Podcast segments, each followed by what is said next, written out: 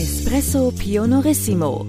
Das ist der Podcast der Cynthia Real Estate. Mein Name ist Jochen Prinz. Mein Name ist Ilka Grunewold. Espresso Pionorissimo.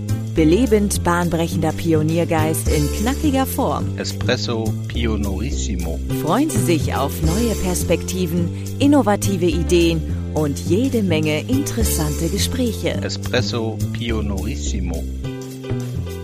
Hallo liebe Hörerinnen und Hörer, Sie können es schon dem Titel dieser Folge entnehmen. Wir haben eine Doppelfolge aufgezeichnet. Einen doppelten Espresso sozusagen. Wer also noch nicht Folge 27 gehört hat, sollte das unbedingt erst machen. Oder Sie tauchen jetzt direkt mit uns in das vertiefte Gespräch von Jochen und Bodo Janssen ein. Jochen hat Bodo gerade gefragt, wie er es denn schafft, dass jede Person aus seinen Teams wirklich die Aufgabe erledigt, für die sie gemacht wurde und die sie auch wirklich erfüllt. Viel Spaß! Also wir bieten jedem die Möglichkeit, sich seiner Persönlichkeit bewusst zu werden und sich dann auch seiner Persönlichkeit entsprechend einzubringen. Das heißt, wenn jetzt jemand da als Pinguin zu uns gekommen ist und über Jahre versucht hat, den Baum hochzuklettern, was für ihn furchtbar anstrengend gewesen ist und auch hässlich aussah, dann hat er die Möglichkeit, zu uns zu kommen, in den Spiegel zu schauen und sagt, oh, ich bin ja ein Pinguin und gar kein Marder. Und dann bieten wir ihm die Möglichkeit, ins Wasser zu hüpfen und seine Potenziale dort zu entfalten. Das ist eigentlich die Aufgabe, um die es geht. Ähm, aber du erreichst nie jeden. Und ich glaube, das ist das äh, Entscheidende und sehr Wichtige. Das erfordert ein Stück weit Demut, auch sich seiner Begrenztheit bewusst zu werden und vor allen Dingen darüber, dass wir nicht über alles verfügen können und schon gar nicht über das Verhalten anderer Menschen. Das heißt, wir können als Führungskraft immer nur Einladungen aussprechen, äh, die Menschen inspirieren dazu einladen, eben sich entwickeln zu wollen. Und ein Teil der Menschen macht es, die einen früher, die anderen später, manche nicht während der Zeit, die sie bei uns sind. Du hast also immer mit allen Menschen zu tun. Und der Anteil derjenigen, die dann sich auf den Weg gemacht haben, sich ihrer selbst bewusst geworden sind und dann Wege für sich finden, der hat sich bisher immer irgendwo ergeben. Nicht immer sofort, aber äh, spätestens nach einer gewissen Zeit. Also wir hatten schon, mhm. wir nennen das bei uns, dieser Begriff ist sehr, sehr negativ besetzt in der Öffentlichkeit, aber wir nennen das bei uns Schläfer. Ja, also die, die sind im Unternehmen, die sind relativ unwirksam, die tun auch gar nicht so viel, die sind sich aber dessen bewusst, wofür sie einstehen, tingeln so ein bisschen in, im Unternehmen herum und wenn dann der Moment kommt, dann sind sie plötzlich da, aber kompromisslos und sofort. Der Carsten Helms, der äh, in dem Buch eine Frage der Haltung dann äh, den Cashpool aufgebaut hat und letztendlich als Podkicker dann dafür gesorgt hat, dass wir unter der Pandemie alle uns äh, zur Verfügung stehenden Mittel, die zu uns passten, bekommen haben. Der war so einer. Ne? Banker, wollte unbedingt zu uns, hat mehr im Untergrund, Hintergrund, also nicht so offensichtlich gearbeitet, wo der ein oder andere auch mal gefragt hat, was macht der eigentlich? Ja, oder vielleicht auch ein paar Widerstände hatte, weil er ein paar Dinge angegangen ist, die jetzt der alten Generation nicht so angenehm waren. Und plötzlich war die Situation da und von dem bekomme ich dann die SMS. Und das ist etwas, was neben der Demut auch viel mit Geduld und Gelassenheit zu tun hat. Ne? Einfach da zu wissen, okay, da sind ein paar Leute, die sind jetzt nicht optimal ihrer Persönlichkeit oder auch vielleicht äh, ihre Gehaltsstruktur entsprechend eingesetzt, aber es wird der Moment kommen. Jetzt habe ich gerade aktuell genau so eine Situation. Meine, meine Mutter, die, die äh, ja, Gründerin ist und sehr lange im Unternehmen war, mhm. hat jetzt Ende dieses Jahres ihre Geschäftsführung formal niedergelegt. Und sie war ein Mensch, der operativ zwar nicht mehr tätig war, aber irgendwie im Hintergrund immer ein Stück weit das aufgefangen hat, äh, was ich vielleicht nicht so berücksichtigt habe. Ja, also äh, dort, wo ich nicht so funktioniert hat, war sie immer irgendwie wie so eine schweigende Hand da, so ein Fundament auch gebaut, auf dem ich tanzen konnte. So, nun mhm. äh, fällt das weg. Und das bedeutet für mich natürlich als dann alleiniger geschäftsführender Gesellschafter, wow, ne, das ist plötzlich die Komplexität steigt, die Breite, die Tiefe in allen Fragen steigt, weil ich auch nicht mehr die Leichtigkeit habe in dem Wissen, da ist noch irgendwo jemand, der beobachtet mich von der Distanz und dort, wo mal was runterfällt, ja, äh, unterstützt mhm. sie mich.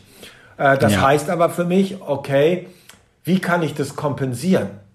Und jetzt habe ich die Möglichkeit, in eine, eine Armada von Menschen hineinzuschauen, die Patenschaften übernehmen können, die Ministerien besetzen können. Weißt du, was ich meine? Das ist so. Ja, ja, ich ja. Ich hatte, ich hatte, hatte ein vergleichbares Beispiel jetzt nicht mit meiner Mutter, aber habe im letzten Sommer eine Geschäftsführerkollegin im Prinzip äh, verloren oder sie hat sich entschieden, einen anderen Weg zu gehen so und sie hat die Unternehmen gegründet äh, oder wo ich ein Teil sein darf also und äh, sie hat mich 12, 13 Jahre begleitet auf dem Weg so und von einem Tag auf den anderen äh, war sie dann sozusagen gefühlt nicht mehr da und dann musste ich mir halt so ein paar Ministerpositionen aufbauen, um das aufzufangen. Also, aber habe das auch nicht mit einer Person geschafft, sondern musste eben unterschiedliche Leute dafür suchen und das klappt heute auch ganz gut. Also du hast halt immer, wenn du dich gut in dein Unternehmen einfügst, hast du halt viele Leute, die auch vieles können, so und die einfach so ein bisschen unbemerkt bleiben und dann, wenn die Chance sich bietet, sind die da.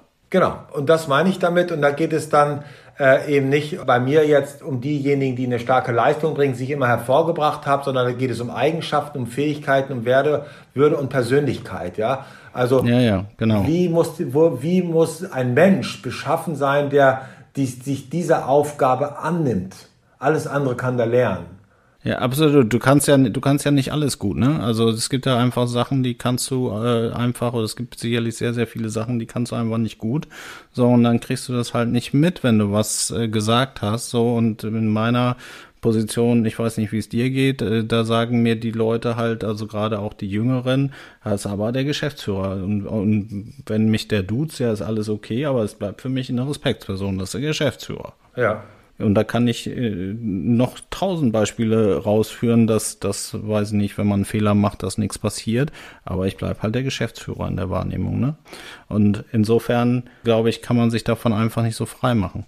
So, und dann ist es ganz gut, wenn man jemand anders hat, der halt vielleicht, äh, also auch ich habe auch immer Frauen in der Geschäftsführung neben mir gehabt, wollte ich auch immer tatsächlich haben, weil die dann nochmal einen anderen Zugang haben zu den Leuten einfach nochmal zu den Mitarbeitern, dass es funktioniert dann eher, eher besser, dass sie dann auch nochmal näher rankommen an die Leute, an die Bedürfnisse. Ja, ja, und bei uns, äh, bei uns geschieht das dann eben so im Sinne einer Patenschaft. Also die Menschen haben ihre Hauptaufgabe manchmal, Direktor sein oder so etwas. Und dann äh, gehen die, übernehmen die halt noch die Patenschaft für ein bestimmtes Thema. Ne? Und das kann auch auf ja. Zeit sein, weil der Bedarf ändert sich ja wieder. Dann gibt es wieder irgendwo ein Wechsel oder jemand fällt weg und dann hast du wieder etwas, wo du das System anpassen müsstest. Ja, und wenn du dann eben Menschen hast, einen Organismus hast, der das ausgleicht, bestenfalls aus sich selbst heraus und automatisch, ist das natürlich optimal. Ja, in meinem Beispiel war es tatsächlich so, meine Assistentin ist nochmal einfach sehr viel näher an mich rangekommen, was so Feedbacks angeht. Aber es ist nicht mehr nur jetzt eine Person, sondern es ist jetzt halt so, ein, so eine Art Beraterteam, was jetzt um mich herum ist und was mir dann halt immer wieder so ein bisschen hilft, mit Dingen klarzukommen. Bodo, ganz anderes Thema, gesellschaftlicher Nutzen, Schulen in Ruanda und so weiter. Ähm, da habe ich mich gefragt, warum Schule in Ruanda? Also ihr, ihr fördert da ja sozusagen den Bau von Schulen und warum nicht in Emden? In Emden sitzt ihr ja, glaube ich, mit Upsalzboom, also euer, euer Headquarter, wenn man so will. Und kann ja auch in Emden tolle Sachen fördern. Ja, wir sind tatsächlich sehr diversifiziert unterwegs. Wir sind national und international unterwegs. Entstanden ist das aus einem Raum, den ich geschaffen habe, der sich der Norden tut Gutes nennt äh, in dem mhm. die Mitarbeiter die Möglichkeit hatten, äh, vor zehn Jahren fast schon, zwei Tage pro Jahr sich während ihrer Arbeitszeit freizunehmen, um sich sozial zu engagieren. Und äh, das konnten sie aber nicht jeder für sich, sondern es ging darum, dass sich ein Team formiert, sie ihr Umfeld scannen und aus, diesem, aus dieser Analyse heraus ein Projekt identifizieren, für das sie sich einsetzen wollen. Also der Ursprung dieser äh, Norden, der Norden tut Gutes und dieses sozialen Engagements liegt eben äh, im nationalen Bereich und auch nicht, und das ist das Wichtige, eben nicht, äh, äh, um sich Wohltäter nennen zu können, sondern um das als eine Möglichkeit zu betrachten, als Mensch zu wachsen. Also Geld geben kann ich leicht, das ist nicht das, sondern es geht letztendlich um aus der Begegnung mit den dann Betroffenen heraus seine Persönlichkeit weiterzuentwickeln, sein Bewusstsein weiterzuentwickeln. Das war der Ursprung und dann war es ja mein Traum, äh, dass äh, auch mal eine Schule in Afrika gebaut wird, inspiriert in einem, äh, mhm. durch einen Nebensatz eines Gespräches, das ich mit einem Versicherungsmakler hatte und habe das dann ja auch initiiert, was dann letztendlich zu dem Multiplikator und treibenden Faktor im Rahmen unserer kulturellen Entwicklung geworden ist, weil die Mitarbeiter unbedingt dorthin wollten und äh, bereit waren, sehr viel dafür zu tun, auch unter dem kulturellen Aspekt.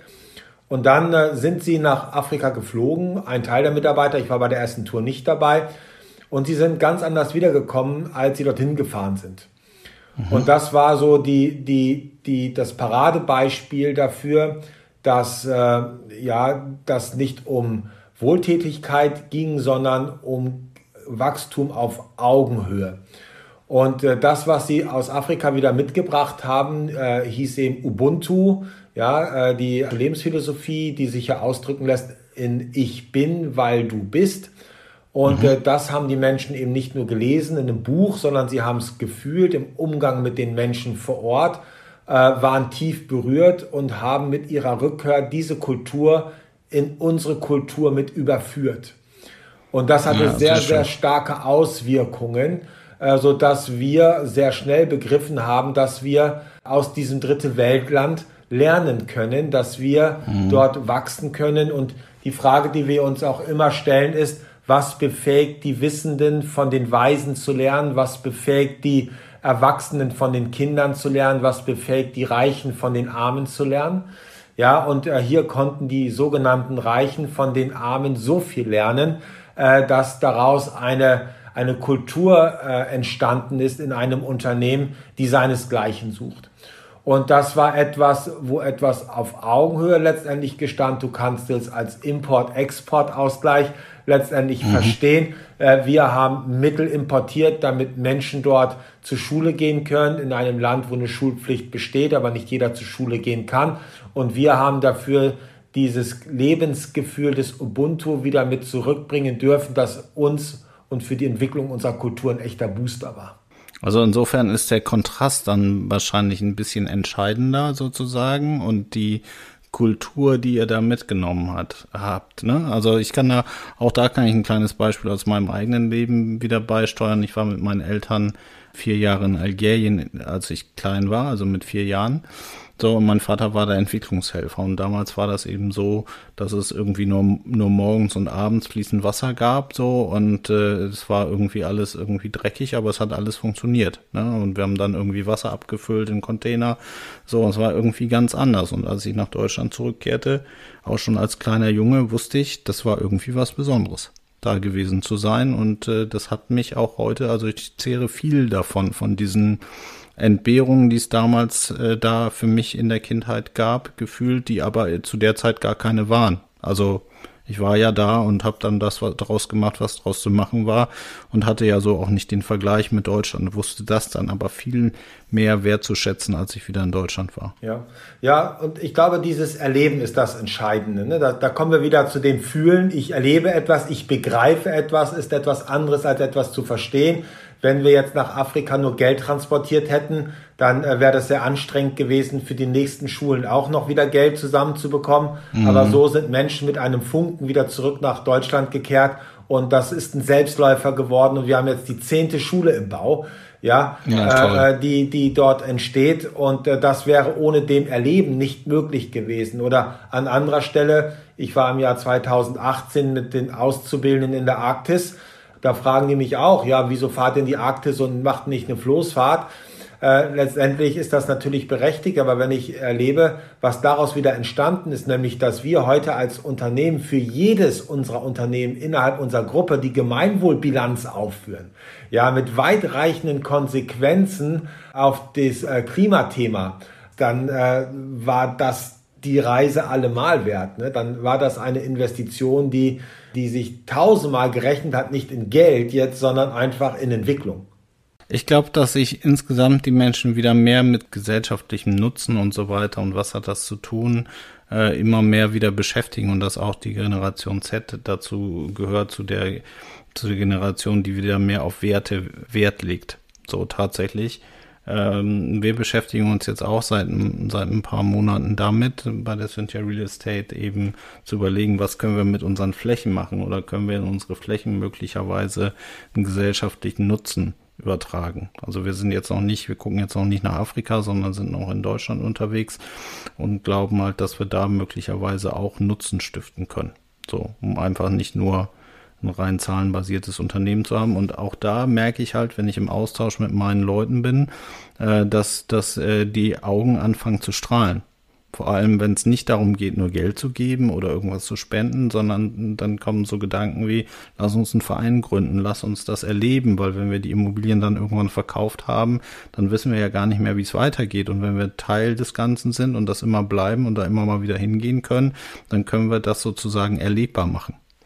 So, und das ist was, was, was mir sehr viel Freude macht, weil eben dieser Austausch und diese Gedanken schon, schon so sind, wo ich sage, hey, wir beschäftigen uns jetzt gerade mal nicht damit, Geld zu verdienen, sondern wir beschäftigen uns mit was, was für andere Menschen einen gesellschaftlichen Nutzen hat. Und das ist ja letztendlich auch etwas, was überhaupt zu dem Thema Sinn und Sinnerfüllung, was das voraussetzt, ist ein Gegenüber. Also in dem Moment, äh, wo äh, ich Dinge nur zum Selbstzweck tue, ja, kann ich dieses Empfinden, was jetzt die nächsten Generationen äh, so sehr, nachdem die nächsten Generationen sehr suchen, äh, gar nicht ähm, bewirken. Äh, ich brauche ein Gegenüber. Genau. Ich brauche ein und, Wofür und für jemanden. Ja, und für jemanden, aber auch aus dem eigenen heraus, ne? Weil du dir natürlich, dich natürlich auch immer wieder dann möglicherweise den, der Konfrontation stellen musst, dass du das nur tust, um irgendwas zu erreichen. Äh, so und äh, das äh, ist es tatsächlich nicht, was mich so begeistert daran, sondern mich mich begeistert eher, dass die Leute sich damit beschäftigen und dass es ihnen wichtig ist. Also, dass sie sagen, mir ist das wichtig, dass wir hier darüber nachdenken, wie wir was Gutes tun können und nicht um irgendwas damit zu erreichen oder irgendeine Werbebotschaft zu erreichen, sondern dass das tatsächlich aus dem Herzen kommt und aus dem Gefühl heraus und dass die Leute stolz sind, wenn sie das getan haben. Ich habe ein schönes Beispiel, da hatte ich fast Tränen. Also ich habe ein, ein, ein Buch von dir als Hörbuch gehört, da hatte ich fast Tränen im Auge. Vielleicht kannst du das nochmal ähm, noch erzählen. Ähm, da geht es auch um gesellschaftlichen Nutzen, den ihr bei einem Sommerfest, äh, da war irgendwie ein, ein Koch bei und vielleicht kannst du die Geschichte nochmal ausführen wie du sie auch beschrieben hast. Das ist eine sehr, sehr wertvolle Geschichte, weil sie so vielseitig zu betrachten ist, so viel beinhaltet. Ähm, dieses Bedingungslose eben auch, ja, aber auch dass, äh, dass den Begriff Hoffnung, der bei uns in der Wirtschaft überhaupt gar nicht en vogue ist. Man sagt ja auch, Hoffnung ist der äh, Kaufmanns Tod, äh, sondern geht es ja immer um Kontrolle und Erwartung und äh, alles hat eine Bedingung mhm. und eine Hand wäscht die andere und, und sowas alles. Und hier eben deutlich wird, dass es das eben nicht braucht und daraus ganz wunderbare Entwicklungen entstehen. Ähm, der Hintergrund war unser Projekt Der Norden tut Gutes, äh, von mhm. dem ich vorhin berichtet habe dass die Menschen eben sich sozial engagieren können und das Büroteam und das Hotelteam hier in Emden haben sich äh, dafür ausgesprochen, Kindern aus dem sozialen Brennpunkt einen wunderschönen Tag äh, zu vermachen, haben alles mhm. dafür vorbereitet, äh, haben einen Kulturbunker gemietet, haben dort die Küche vorbereitet, haben Geschichten vorgelesen, haben Torwandschießen gemacht, haben zusammen Musik gemacht, haben unglaublich viele Dinge gemacht und eben auch einen sogenannten Kochmützen-Malwettbewerb und mhm. äh, an diesem Kochmützen-Malwettbewerb, da stand ein Koch, äh, der, äh, bei dem ich die Hoffnung schon aufgegeben habe, äh, weil das ein Arschloch war. Äh, der hat also seine, seine Auszubildenden behandelt wie, äh, wie den Holzklotz, auf dem das Wiener Schnitzel platt gemacht wird. Da hat also nichts Vernünftiges herausgebracht, außer gebrochene mhm. Herzen und äh, äh gekränkte Menschen. Also ein richtiges Arschloch und ich hatte mir schon mehrfach überlegt, wie ich den wohl loswerden kann, weil ich einfach keine Hoffnung mehr hatte, dass aus dem nochmal irgendwas Sinnvolles wird. Also so ein richtiger, mhm. gibt's ja in jedem Team, so einen richtigen Arsch. Äh, und der stand halt dort, der ist halt mitgegangen, stand dort dort an diesem Kochmützen-Malwettbewerb und äh, stand dort und dann kam plötzlich dieses äh, Mädchen, vielleicht 10, 11 Jahre und äh, überreichte dann diesem Koch äh, dort die Mütze äh, übergab das so und der Koch schaute darauf und schüttelte so mit dem Kopf, so jähzornig wie er war, so, was soll denn mhm. das, was soll denn das, weil da war gar nichts drauf gemalt. Dann äh, guckte er weiter drauf, dann drehte er die Mütze um und plötzlich senkte sich sein Blick. Eine Sekunde, mhm. zwei Sekunden, drei Sekunden und in dem Moment ging sein Blick hoch und er hatte Tränen in den Augen ich bin dann dorthin und wollte wissen, was da los war. Und dann sah ich mhm. eben, dass nichts auf der Mütze gemalt war, sondern draufgeschrieben stand, das war der schönste Tag in meinem Leben. Und das war so berührend und das mhm. schien so viel mit diesem Koch gemacht zu haben, dass er jetzt mit dem, was er dort getan hat, was nichts mit Leistung zu tun hat, sondern was einfach damit zu tun hatte, für Menschen da zu sein, bedingungslos, ohne Berechnung heraus, dazu geführt hat, dass dieses Mädchen den schönsten Tag im Leben ihres Lebens erlebt hat. Mhm. Und äh, ich bin dann zwei Jahre später, bin ich in der IHK angesprochen worden von dem Präsidenten der IHK. Der wollte mir gratulieren und ich fragte ihn, wozu wollen Sie mir gratulieren? Er sagte, ja, eine Auszubildende aus ihrem Hotel in Emden hat das beste Ergebnis seit 20 Jahren mit 99 Punkten. Ihr Ausbilder, der Koch. Dass dieses kleine Mädchen, ja, was aus einem sozialen Brennpunkt kommt, dass niemand auch nur irgendwie angucken würde, eher verächtlich, ja, dass dieses kleine Mädchen mit dem, was sie dem Koch entgegengebracht hat, diesen Menschen gewandelt hat. Was kein Seminar kann, was keine Führungskraft konnte, gar nichts, hat dieses Mädchen in dieser Situation bewirkt. Und mhm. das fand ich so mächtig. Das ist für mich so ein Beispiel dafür, dass in jeder Begegnung äh, wirklich eine Hoffnung liegt, dass daraus etwas entsteht. Und dass jeder Mensch wirklich, wirklich, wirklich wichtig ist. Denn niemand kann mir garantieren, dass nicht der oder diejenige dafür sorgt, in zwei oder drei Jahren oder sonst wo, ja, vielleicht jemanden zu retten, der irgendwas Großartiges für die Menschheit erfindet. Ja. Das ist etwas, wo ich äh, eben auch dieses Bedingungslose reinbringe, dass wir das nicht nur an Leistungen abhängig, von Leistungen abhängig machen, sondern ganz bedingungslos und in jede Begegnung hineingehen äh, und offen sind für das, was dort entsteht, weil es kann wirklich etwas Großartiges daraus entstehen.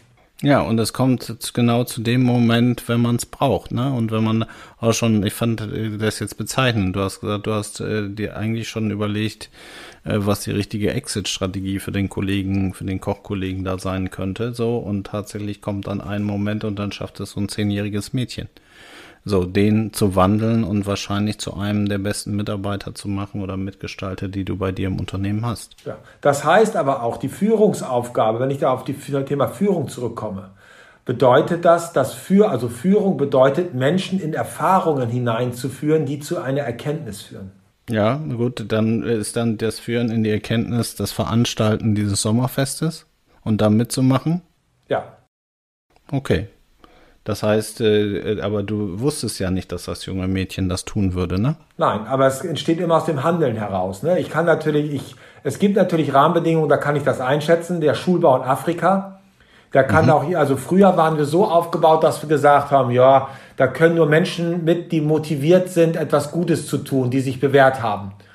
Bis ja. wir dann irgendwann gesagt haben, nö, da kann eigentlich jeder mit, egal welches Motiv er hat. Und wenn er auf Firmenkosten günstig Urlaub in Afrika machen will, dann kommt er auch mit, weil wenn er erstmal da ist, dann erledigt sich der Rest von selbst. Okay, dann hat er die Chance sozusagen das Erlebnis zu teilen, was die anderen schon erlebt haben. Das wird geschehen, weil in dem Moment, wo er das fühlt, was dort unten passiert, ist es klar, mhm. dass der wieder zurückkommt und quasi infiziert ist im positiven Sinne. Ja, egal mit welchem Motiv er dorthin gefahren ist gibt sicherlich auch viele Sachen, ähm, so geht mir das zum Beispiel, da, da, da, da, da erlebe ich irgendwas oder wir machen irgendwas so und im Nachhinein kann ich mir erklären, dass das so sinnvoll war, den und den dahin mitzunehmen. So, also ich weiß das vorher noch gar nicht, sondern es entsteht und das Leben tut das so. Ich habe schon öfter die Erfahrung gemacht, dass wenn ich irgendwo nicht weiterkam und gesagt habe, liebes Universum, ich brauche eine Lösung, dann hat, dann kam das Leben. Ne? Und dann kam das Leben und hat mir irgendwie geholfen. Es hat mir vielleicht nicht die Lösung auf dem Silbertablett serviert, aber es hat mir irgendwie einen Impuls gegeben, darüber nachzudenken, wie ich damit klarkomme einfach. Ja. Ja, in den meisten unserer Handlungsweisen liegt ein Sinn und nur weil wir ihn nicht genau in dem Moment erkennen, heißt es noch lange nicht, dass er nicht besteht. Absolut. Nochmal zurück in die, in die Upsalzboom-Gruppe. Jetzt bestimmen die, die Kollegen bei dir ihr Gehalt selbst. Wie muss man sich das vorstellen? Ja, das ist sehr unterschiedlich, nicht flächendeckend. Also du darfst jedes unserer Unternehmungen oder Hotels als eine Art Labor verstehen. Jede Einheit versucht äh, für sich selbst Dinge herauszufinden und wenn es gut funktioniert, dann schauen die anderen drauf und machen das auch. Aber jetzt mit mhm. dem selbstbestimmten Gehalt, Das ist jetzt ein Team gewesen äh, im Februarbereich, einer der größten, äh, umsatzstärksten Bereiche bei uns im Unternehmen. Und die haben äh, äh erstmal überlegt, ja, erstmal, welche Voraussetzungen sind überhaupt da, um das tun zu können? Und eine der wesentlichen Voraussetzungen ist, dass mein Selbstwert nicht abhängig ist von dem Betrag auf meinem Lohncheck. Das ist entscheidend, ne, weil sonst killen die sich. Äh, da so Disidentifikation des Selbstwertes von äußeren materiellen Dingen. Das haben die ganz gut auf den Weg gebracht. Die waren in der Mitarbeiterbefragung damals, das ist ja schon ein paar Jahre her, dass die, dass die das gemacht haben, waren die sehr weit, kulturell sehr verdichtet, menschlich sehr entwickelt. Also beste Voraussetzung. Und dann kam die äh, Mitarbeiterin, die Führungskraft, die Teamleitung auf mich zu und sagte, Bodo, wir würden das ganz gerne versuchen. Sage ich, ja, versucht es. Wie wollt ihr vorgehen? Äh, sagte sie, ja, äh, wir werden jetzt erstmal schauen, äh, wie vergleichbare Jobs hier in Deutschland bezahlt werden also wir werden so Cluster bauen. Wir werden, der Maßstab wird der Stundenlohn sein. Da werden wir erstmal recherchieren, ob es da was Vergleichbares gibt. War schwer, es gibt kaum vergleichbare Dinge. Auf jeden Fall haben die recherchiert. Dann war der nächste Schritt, dass sie die äh, Löhne äh, gegenseitig offenbart haben. Das war mhm. ein sehr kritischer Moment, weil wir historisch gewachsen sind äh, und äh, Mitarbeiter, die zum Teil nur sechs Monate da waren, 25 Prozent mehr verdient haben wie ein Mitarbeiter, der schon seit 15 Jahren da war und die gleiche Tätigkeit macht. Also haben da keine Tarifgruppen oder so gehabt. Das äh, äh, hat aber sehr gut funktioniert und dann haben die einen Modus gefunden, dass die gesagt haben, wir einigen uns auf einen Stundensatz und diejenigen, die eben weiter drunter liegen, äh, da passen wir das jetzt an. Diejenigen, die jetzt da drüber liegen, da wird es nicht angepasst haben also sich auf diesen Stundensatz geeinigt und haben einen Modus formuliert, nämlich dass sie gesagt haben, einmal im Jahr analysieren wir die wichtigen Aspekte unserer Unternehmung, Kultur, Wirtschaftlichkeit mhm. etc. pp. Und äh, äh, machen uns dann Gedanken darüber, äh, inwiefern wir den Stundenlohn anpassen. Äh, läuft es gut, dann erhöhen wir den Stundenlohn. Läuft es äh, weniger gut, reduzieren wir den Stundenlohn. Und äh, dann äh, haben die sich darauf verständigt, haben dann den Stundenlohn fixiert haben äh, diejenigen, die unterbezahlt waren, angepasst, die anderen äh, eben äh, mhm. nicht. Die sind dort geblieben. Ja, und äh, dann äh, war eben die nächste Frage äh, auch der Teamleitung. Also ging es darum, was die denn dann verdient. Und da habe ich gesagt, ja, äh, frag doch mal dein Team. Äh, und dann ist sie hingegangen und hat dann ihr Team gefragt, ja, äh, was denn dort äh, ja, der Maßstab mhm. wäre, den das Team ihr zugestehen würde auf Basis Stundenlohn. Und das Team hat dann gesagt, Faktor 1, also Faktor 100 Prozent obendrauf. Und äh, das war dann äh, ihr Stundenlohn, das war ein bisschen mehr als das, was sie bisher verdient hat. Und äh, alle waren happy, also eine bessere Situation hätten wir nicht haben können in dem Bereich. Mhm. Die Mitarbeiter wussten untereinander, was sie, was sie verdienen. Äh, sie konnten das selbst, hatten das Gefühl der Selbstbestimmung, äh, eben, dass das jährlich von ihnen angepasst werden konnte, nach oben und nach unten. Und die Führungskraft wusste auch, dass die Mitarbeiter wissen, was sie verdient und eben auch eine Empfehlung ausgesprochen haben. Und also alle waren sich, das Thema Geld war kein Thema mehr. Gar nicht mehr. Okay, weil sich eben alle geeinigt haben und gesagt haben, wenn wir alle erfolgreich sind, dann teilen wir das auch. Und äh, wenn wir nicht so erfolgreich sind, wie wir das eigentlich wollten und das schlechter abgeschnitten haben, dann sind wir auch bereit, ein bisschen was zurückzugeben. Genau. Ein anderes Team äh, ist jetzt äh, auch dabei, äh, das äh, komplett individuell zu machen. Das ist ein sehr anspruchsvolles Team. Das ist das Kulturteam. Das hat sich jetzt nochmal neu wieder formiert aus ganz unterschiedlichen Unternehmensbereichen mit sehr gut verdienenden Direktoren und dem Verdienst von Sacharbeitern. Aber alle machen irgendwie die gleichen Leistungen. Das wird nochmal spannend, wie, wie die das organisieren. Aber wir haben auch Teams, die, die arbeiten gerade an so einer Deckungsbeitragsrechnung, an dem sogenannten Lohnpotenzial. Äh, da mhm. sagen die ganz einfach, okay, äh, wir haben ein Lohnpotenzial von 30 Prozent äh, vom äh, Deckungsbeitrag. Den Deckungsbeitrag können wir selbst bestimmen über das, was wir verkaufen und, und äh, einkaufen. Und egal, was dann dabei rauskommt, 30 Prozent gehört dann davon uns. Äh, und das hast du halt den unternehmerischen Geist in so einem Hotel. Malos Nachteil ist, dass eben die anderen Ziele, die wir haben, wie äh, Nachhaltigkeit, Klima etc. pp, dadurch natürlich ein Stück weit konterkariert werden, weil äh, mhm. der, der Koch sagt natürlich, ja, wenn mich das Demeter-Ei 50 Cent kostet und ich verkaufe es für 1 Euro, äh, dann habe ich 15 Cent für das Lohnpotenzial. Wenn ich aber ein Bodenerhaltungsei nehme, das mich 10 Cent kostet, dann habe ich 90 Prozent, 90 Cent Deckungsbeitrag und dann habe ich 27 Cent fürs Lohnpotenzial. Ne? Aber damit äh, haben wir jetzt einen Gegenpol, der nämlich dann äh, wiederum heißt äh, äh, Gemeinwohlbilanz, wo dann die Gemeinwohlbilanz dann auch wieder einzahlt. Also da gibt es auch welche, die beschäftigen sich auf diese Art und Weise damit. Ne? Wir lassen das so ein bisschen laufen, die können sich ausprobieren. Wichtig ist, dass so die Mindestbasis erhalten ist. Die Mindestbasis ist bei uns immer der Tarif. Äh, das mhm. ist so das, was alle bekommen. Und Mindestlohn haben wir selbst hochgesetzt. Tarif haben wir jetzt auch außer Kraft gesetzt nach oben, weil wir es erhöht haben. Äh, aber das ist so das Grundrauschen für jeden im Unternehmen und darauf aufbauen können die sich dann halt ein bisschen verwirklichen. Okay, weil letzten Endes das Unternehmen den Mitarbeitern dient und nicht die, die, die Mitarbeiter dem Unternehmen. Ja, wobei das äh, nur bedingt eben unter dem wirtschaftlichen Aspekt zu betrachten ist. Das ist ja sehr schwer dort äh, äh, von Gerechtigkeit zu sprechen, weil äh, absolute Gerechtigkeit gibt es ohnehin nicht, sondern immer nur eine empfundene. Äh, dieses Dienen bezieht sich ja auf das psychische, physische und soziale Wohlbefinden. Also, dass ich mich psychisch wohlfühle, das heißt äh, gesunder Geist, ja, dass ich mich mhm. mit den Dingen beschäftige, die meiner Persönlichkeit entsprechen, dass ich innere Zufriedenheit habe, innere Gelassenheit habe, also resilient bin, egal was auf mich zukommt, dass ich gut darauf vorbereitet bin, auch mit schwierigen Situationen gut umzugehen, dass ich also Herausforderungen annehme, anstatt vor ihnen zu flüchten und solche Dinge. Äh, dann gibt es eben noch äh, die physiologischen Aspekte. Da haben wir das sogenannte Präventorium. Äh, mhm. Das ist eben unser Gesundheitszentrum, äh, in dem die Mitarbeiter die Möglichkeit haben, sich auch physiologisch durchchecken zu lassen. Äh, Beispiele sind orthomolekulare Blutbilder, wo wir 80 Werte haben. Das bekommst du in der Schulmedizin nicht, mhm. ja, äh, nicht ansatzweise. Und wir dann eben schauen, ja, wie sieht's aus mit den Hormonen, mit den Bakterien, mit den Pilzen, mit den äh, Nährstoffen und, und, und. Und dann schauen, äh, hat denn der Mensch überhaupt die Nährstoffkonstruktion, die er braucht, um vital zu sein? Weil wenn du nicht vital bist, bist du schlecht drauf. Also können wir ja auch physiologisch sehr gut daran arbeiten, dass die Menschen vital sind und einen hohen Energielevel haben. Weil wenn ich keinen hohen Energielevel habe, dann kann ich noch so schulen, dann kann ich noch so viel äh, vorbereiten, dann haben die Menschen keinen Bock. Wenn ich eine Mitarbeiterin habe, die ein Ferritin, also ein Eisen hat von 20, mhm. Ja, äh, da kann ich äh, noch sonst was für Dinge veranstalten mit Geld oder was weiß ich, die kommt nicht aus dem Quark.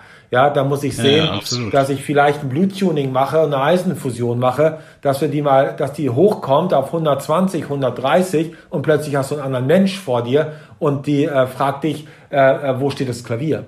Ja, also das ist ja auch ein wichtiger Aspekt. Ne? Es geht ja letztendlich darum, dass wir als Unternehmen überall dort kompensieren und Abhilfe schaffen, wo das gesellschaftliche System, Politik, Gesellschaft einfach versagt. Und wenn wir den Menschen das geben können über unsere Unternehmung, was sie brauchen, um sich psychisch, physisch und sozial wohlzufühlen, dann muss ich mir in Zukunft auch keine Gedanken darüber machen, dass genügend Menschen da sind, die sich für und mit uns einsetzen. Jetzt hast du erzählt, dass, äh, dass auch nicht alle dem System, oder das ist ja kein System, sondern es ist ja eher eine Philosophie oder eine Lebenseinstellung, würde ich sagen, also System ganz weit weg. Aber äh, es ist nicht so, dass sozusagen alle, alle Leute in deinem Unternehmen oder in eurem Unternehmen dem folgen, sondern wahrscheinlich wird es auch so den einen oder anderen geben, der entweder Schläfer ist und sagt, ich nehme das alles so zur Kenntnis und ich fühle mich auch grundsätzlich ganz gut, aber ich gehöre jetzt nicht zu den super aktiven. Aber vielleicht wird es eben auch das eine oder andere, ich glaube, du hast die Arschlöcher genannt, äh, geben äh, oder die sagen, die sagen, ich bin hier, um Geld zu verdienen und jetzt nicht um hier irgendwelche Philosophien zu haben. Wie gelingt das denn in diesen Teams, in diesen Laboren sozusagen ein gemeinsames großes Wofür zu finden? Also eine intrinsische Motivation, warum ich morgens aufstehe. Ja, dieses, äh, erstmal ist es wichtig, äh, dass wir eben nicht alle erreichen werden. Das ist auch gut so und jeder hat seine Berechtigung. Ähm, wenn äh, er kommt, um gutes Geld zu verdienen für gute Arbeit, ist er bei uns genauso willkommen wie jemand, der sich aktiv für die Philosophie einbringt. Das sind alle mhm. wichtig. Ähm, und es geht immer darum, die Menschen äh, einzuladen, zu inspirieren, zu ermutigen und irgendwann fällt die Saat dann auf fruchtbaren Boden und dann wächst da was. Die Gründe dafür können unterschiedlich sein. Lebenswandel, Familie, familiäre Themen, persönliche Themen. Das ist das eine. Äh, das Thema mit dem Sinn ist das andere, dass ähm, eben äh, natürlich nicht alle sagen, ja, Menschen, glückliche Menschen etc. pp. Und äh, das braucht es auch nicht, ähm, sondern wir differenzieren bei uns zwischen zwei Ebenen. Das ist einmal der Unternehmenssinn, also das Propium, der Unternehmenszweck, das, wofür sich das Unternehmen einsetzt, Menschen stärken. Äh, aber es kann ja sein, dass jemand sagt, ja, das interessiert mich jetzt nicht so sehr. Dann gibt es noch die zweite Ebene und das ist so die persönliche Ebene. Und äh, da habe ich mal eine Aussage formuliert, die klingt sehr kompliziert, ist aber relativ einfach. Der Weg zum Sinn führt über die Selbsttranszendenz dessen, was mir als Mensch wichtig ist. Mhm. Ja, also es ist einfach ausgedrückt, wenn für dich das Thema Gesundheit wichtig ist, Jochen, ja, nehmen wir mal das als Thema. Und äh, das Gesundheit ist dir so wichtig, dass es das ist, was du dir für die Welt wünschst. Äh, und du erlebst in deinem Umfeld Krankheit dann wirst du alles, was du dafür tun darfst, dass es in deinem Umfeld wieder gesund zugeht, als sinnvoll erachten. Absolut. Und das ist eigentlich so die persönliche Ebene, die wir in jedem Unternehmen ermöglichen können, nämlich zunächst einmal herauszufinden, wofür stehst du und dein Leben? Ja, also was ist das, was für dich wirklich, wirklich von Bedeutung ist? Ist es Frieden? Ist es Gerechtigkeit? Ist es Gesundheit? Was ist das? Äh, und äh, dann diesen, das erstmal herauszufinden und dann den Menschen, den Raum dafür zu schaffen, dass sie das, was sie sich für die Welt wünschen, auch tatsächlich in dieser Welt, in der Abteilung, in dem Unternehmen, dann tatsächlich verwirklichen dürfen. Und letzten Endes geht es aber um jeden Einzelnen. Ne? Es geht nicht um ein Team oder eine Teamvision, sondern es geht darum zu erkennen, was habe ich für Fertigkeiten und wie kann ich die optimal einsetzen. Mittelbar. Mittelbar geht es um alle, denn äh, darüber, dass ich mich verwirkliche in etwas, was ich mir für die Welt wünsche, bringe ich mich mhm. an die Gemeinschaft ein. Ja, es geht ja um Selbstverwirklichung und die Menschen sprechen von Selbstverwirklichung. Ich möchte mich hier verwirklichen, da verwirklichen. Ähm, also die Menschen schmunzeln dann immer, wenn ich sage, ja, ihr verwirklicht euch immer, egal was ihr tut. Ihr könnt euch als Verbrecher verwirklichen, als Bankräuber. Ja. Äh, oder ihr könnt euch als Messias verwirklichen. Ihr, egal was ihr tut, ihr verwirklicht euch immer in dem, was ihr tut. Ihr müsst euch nur die Frage stellen, worin ihr euch verwirklichen möchtet. Ja, und es wäre natürlich cool, wenn ihr euch in etwas verwirklichen würdet, was eurem Selbst entspricht, wofür ihr steht, weil dann fällt es euch einfach. Und deshalb versuchen wir das herauszufinden. Also ich versuche seit äh, seit äh, einiger Zeit tatsächlich über so ein sechs Minuten Tagebuch. Das war ganz witzig. Im Vorgespräch hast du gesagt, du hast das gleiche. Also bei, bei dir ist es in rosa gehalten, bei mir ist es in schwarz. Ich habe das äh, vor einem Jahr mal von einem Freund geschenkt bekommen zu Weihnachten und es lag jetzt die ganze Zeit rum.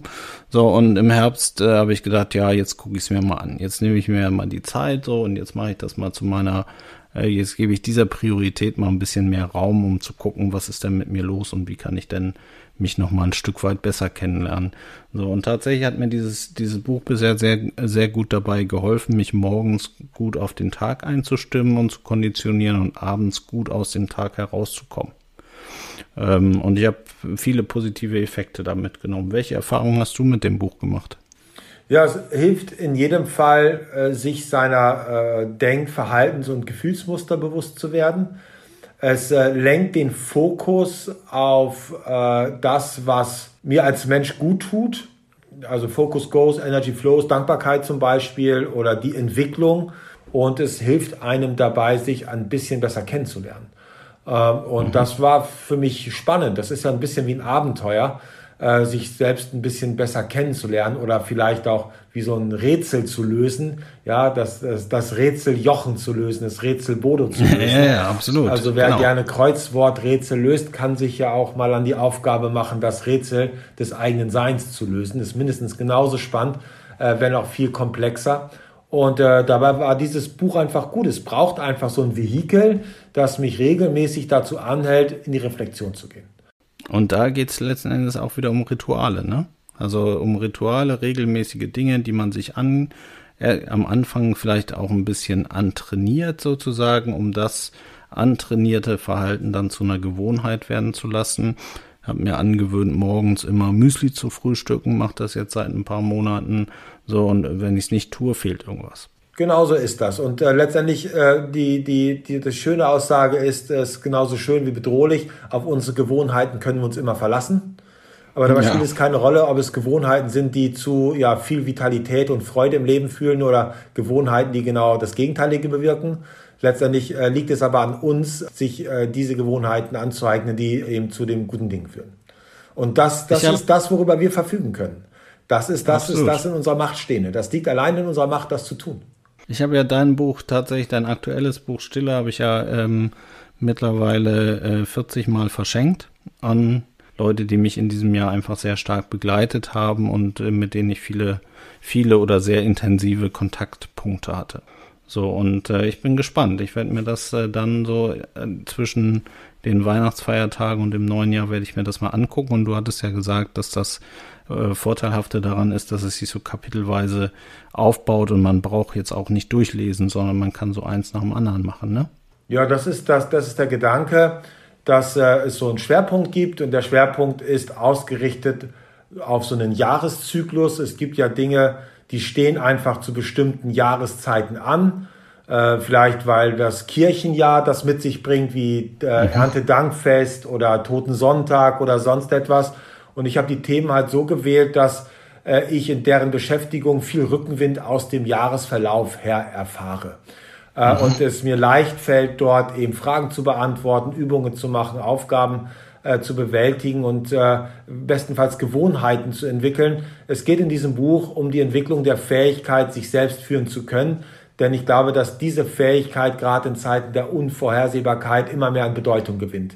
Und ich mache ja auch zu jedem dieser Monatsschwerpunkte dann einen Online-Dialog, wo dann die mhm. Leser sich dazu anmelden können und wir dann die Inhalte nochmal äh, ja, reflektieren, verinnerlichen, vertiefen, darüber ins Gespräch kommen, weil das ist eigentlich mein Interesse, meine Absicht besteht darin, dass die Menschen diese Fähigkeit, sich selbst führen zu können, einfach weiterentwickeln, um, um resilienter zu sein. Denn das Kernziel, um das es mir geht, das, das nennt sich in der stoischen Philosophie Eudaimonie. Und das ist die innere Zufriedenheit jenseits äußerer Faktoren. Also mhm. wie kann ich mir meine innere Zufriedenheit bewahren, völlig unabhängig davon, was um mich herum geschieht. Das ist eigentlich so die, die Masterclass. Ja, und äh, das ist das, wo, wo ich mit den Lesern gemeinsam in diesem Buch hinarbeiten möchte tatsächlich macht das schon was mit mir. Ich frage mich jetzt immer häufiger, was ist mein Anteil daran? Also so, äh, im Moment ist es noch ein bisschen im Wege des antrainierten Verhaltens zu überlegen, was ist mein Anteil an einer Situation.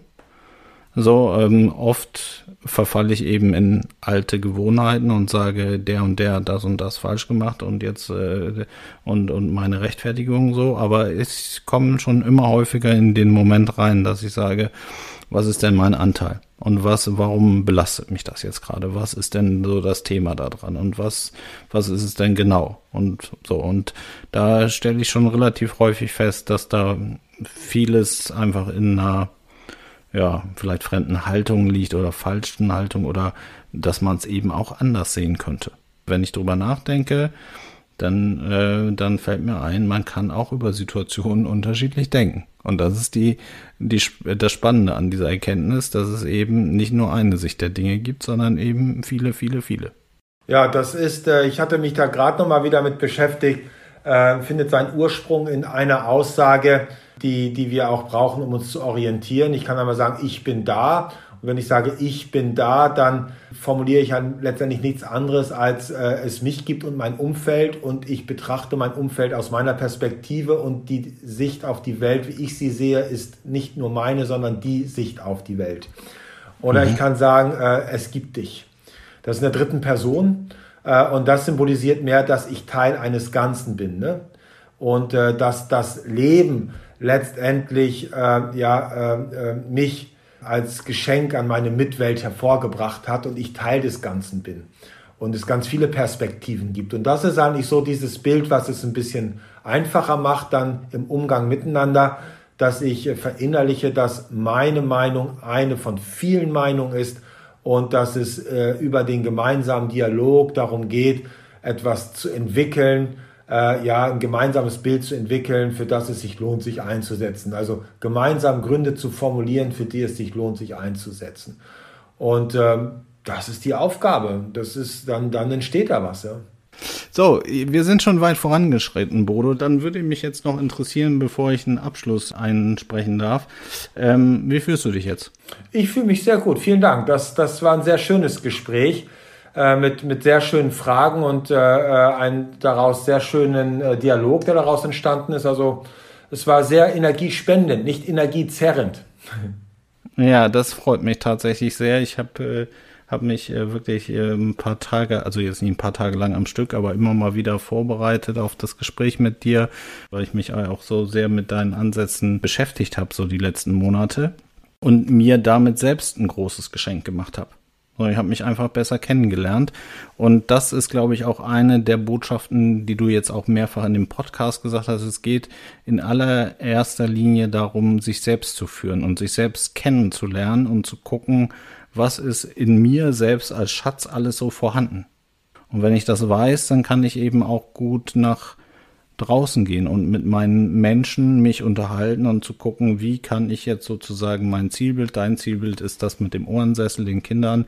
Ich finde das ein sehr, sehr schönes äh, Zielbild. Wahrscheinlich haben auch fast die meisten Menschen den Anspruch, glücklich zu sein. So, und ich kann das für mich auch so erkennen. Ich möchte einfach glücklich sein. So, und ich möchte in Termine gehen, die mir Energie geben. So, und das sind die, die mir Spaß machen. Wenn die Leute nicht so mitziehen, dann kann ich natürlich gucken, liegt's an mir in erster Linie wieder in der Selbstreflexion, habe ich irgendwie die falschen Botschaften, habe ich die falsche Einstellung, das falsche Mindset, so oder passt es einfach so von der Konstellation nicht, dann ist es eher energieraubend. Ja. Ja, dann kann man eine schöne, schöne, schöne Aussage daraus machen. Stell dir mal vor, du gehst arbeiten und wirst oder bleibst gesund. Ist doch geil. Total.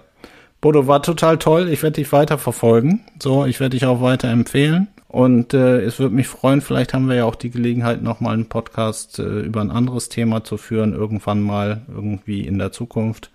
Ich wünsche dir ganz viel Glück auf deinem Weg und äh, ja, freue mich total, dass du da warst. Lieber Jochen, ganz, ganz herzlichen Dank, äh, die, dass du den Faden aufgenommen hast nach unserem ersten Kennenlernen in dem Online-Workshop und äh, äh, da den, dem Impuls gefolgt bist, einfach mal mit mir in Kontakt zu treten. Die Begegnungen mit dir waren für mich auch sehr wertvoll. Das waren sehr schöne und wertvolle Gespräche und auch ich nehme da eine ganze Menge aus unseren Gesprächen mit und äh, wünsche dir auch dir von Herzen wirklich, dass äh, die Dinge sich so für dich einstellen, äh, wie du dir das wünschst und wenn sie das nicht tun, du für dich die richtigen Schlüsse daraus ziehst, um dich äh, darauf aufbauend weiterzuentwickeln. Also ganz herzlichen Dank an dich äh, und ganz liebe Grüße an dein Team. Ich durfte ja schon auch mal ein paar Leute kennenlernen, zumindest den Erzählungen nach von dir, wie, wie du über die Menschen gesprochen hast. Das war für mich sehr berührend zu sehen, ein Zeichen dafür, wie sehr äh, du hinter den Menschen stehst und dich für diese Menschen einbringst und dich mit ihnen auseinandersetzt. Und das ist für mich eine sehr hohe Form der Wertschätzung, ist dieses Interesse für den Menschen. Und äh, das habe ich bei dir erlebt und äh, dafür, äh, glaube ich, kannst du dich genauso wie dein Team sehr glücklich schätzen und für dich auch alles Gute. Danke, Bodo, und an unsere Hörerinnen und Hörer. Bis ganz bald. Wie hat es Ihnen gefallen? Haben Sie Fragen, Kritik oder Anregungen zu unserem Podcast? Dann freuen wir uns auf Ihr Feedback. Schicken Sie uns einfach eine E-Mail an podcast.cynthia.de. Espresso Pionorissimo Weitere Infos finden Sie entweder in unseren Show Notes oder auf www.cynthia.de slash podcast. Bis bald!